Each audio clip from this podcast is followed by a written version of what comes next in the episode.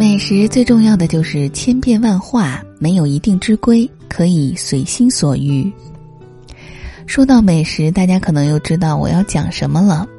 我们来穿插一期黄小厨的美好日常。以下的时间一起来听。我非常喜欢吃辣椒，几乎到了无辣不欢的程度。因为母亲是嗜辣的湖南人，父亲虽然是江苏人。但他年轻的时候也非常能吃辣，在我小的时候，父亲每次吃炸酱面都会弄一根很辣的青辣椒，跟吃黄瓜一样举在手里嚼着吃。辣的食物会让人兴奋，觉得刺激，有食欲。我跟多妈两个人最爱的也是麻辣火锅这种辛辣的食物，我做饭也经常会做一些辣的菜。后来有了多多，有了多多妹妹。做辣的东西少了一点儿，但我依然旧习难改，以至于我们的多妹现在也练着要吃辣。表面上辣掩盖了食物本身的味道，但是辣味儿也恰好提升了很多食物的原味儿。有些人崇尚品尝最原始的或者最本质的味道，而加一点辣可能更有助于你体验味觉口感的变化以及想象。美食最重要的就是千变万化，没有一定之规，可以随心所欲。也许有人认为美食不应该是刺激的，我却觉得美食当然就是刺激。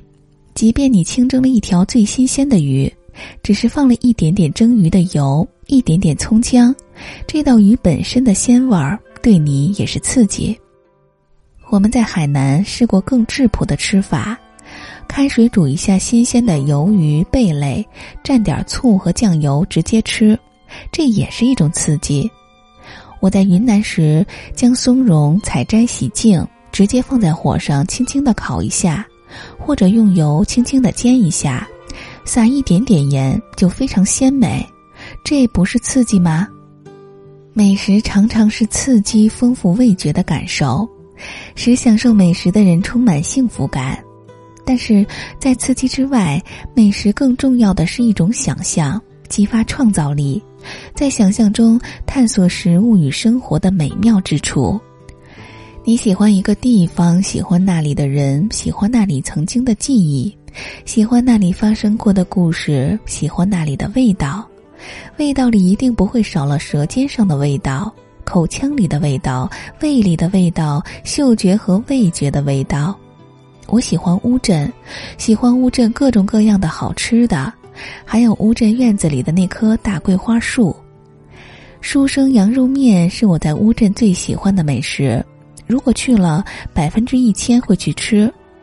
有一家店在西山老街，走到韶明书院靠近河边的地方，因为乌镇旁边有湖州、苏州、杭州，水路运输时都将乌镇作为交通枢纽。所以这家面馆用的是湖州的羊，就是做文房四宝里湖比的那种羊，将湖羊肉炖得酥烂，放很浓的香料，放酱油和糖，连皮带骨的煮。另外煮一碗面，要生一些。面出锅后会有一个自己变熟的过程，所以七分熟即可。淋上江南的香醋，新鲜的辣椒油，撒一点青蒜。如果秋天你来乌镇，一定要尝一尝书生羊肉面。早晨吃完面，我回到院子里，这里有一棵树龄一百二十六年的桂花树，踩在落下的桂花树叶上有咔嚓的声音，想起我小时候特别喜欢踩在秋天的落叶上。每年到北京深秋时，落下的杨树叶干了，小孩子都喜欢不走寻常路。每一脚都踩在落叶上，听着咔嚓的声音，好像就踩在秋天上，一路踩着秋天往冬天走。院子里很香，闻着桂花香，想着怎么才能放在嘴里。摘一些桂花，用盐腌一下，放一些白糖，做成糖桂花，然后炸年糕或汤圆时加一点儿，变成桂花年糕或桂花汤圆儿。我在十七楼的幻想的一篇文章里写道，在横店拍戏歇工时，我帮剧组那些服装道具的阿姨和大姐们采桂花，然后带一些回家，撒一些在泡好的乌龙茶里，我们在城里待惯了，闻到花香时，总是忘记了原本花香也是有出处的。在乌镇，我便也看到了许多出处。桂花香的出处，年轻的戏剧人、戏剧爱好者的出处，我也看到了他们的去往。他们走到了更高的地方，走得更远。我想，这也是我做戏剧节的初衷。如果可以，种上一两棵桂花树，闻着花香，将它们做成糖桂花吧。多美好的场景啊！每次读黄磊的文章的时候，都让我面前不停的闪现各种画面。好的，我们接下来看一下糖桂花是怎么做的。首先，它的原料是新鲜采摘的桂花、食盐、白砂糖。第一步，把新鲜的桂花采摘回来之后，用水冲洗干净，然后用盐水浸泡一下，冲洗干净，挤干水分。第二步，准备一个干净的、密封性好的玻璃瓶，确保瓶子无油无水。第三步，在玻璃瓶子中，一层桂花，一层白砂糖隔着放，等上一周左右就可以食用了。第四步，有一罐色香味俱佳的糖桂花做辅料，我们就可以做出更多的美味，比如桂花年糕、桂花汤圆儿。好的，我们今天的分享就先到这里了。祝你晚安。就此告别吧，水上的列车就快到站，开往未来的路上，没有人会再回返。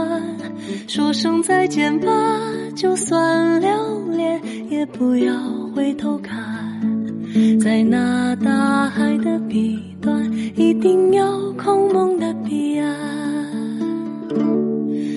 最温柔的梦，盛满世间行色匆匆，在渺茫的时光，在千百万人之中，听一听心声，一路不断失去，一生将不断见证，看过再多风景，眼眸如初清晨，爱依旧让你动容，亲爱的旅人。没有一条路无风无浪，会有孤独，会有悲伤，也会有无尽的希望。亲爱的旅人，这一程会短暂，却又漫长，而一切终将汇聚成最充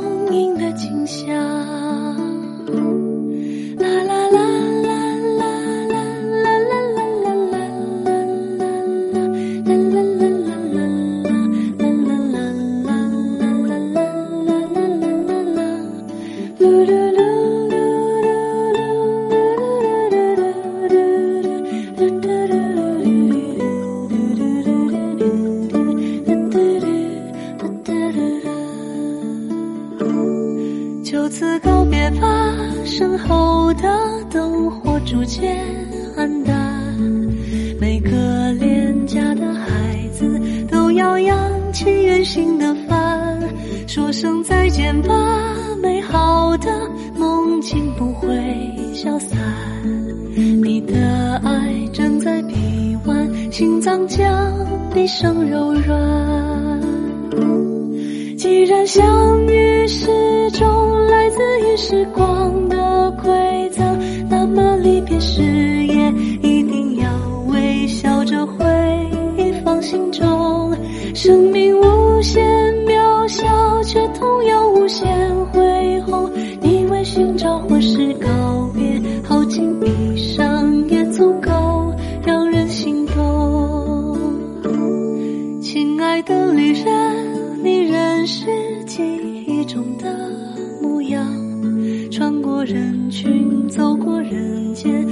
去往更远的远方。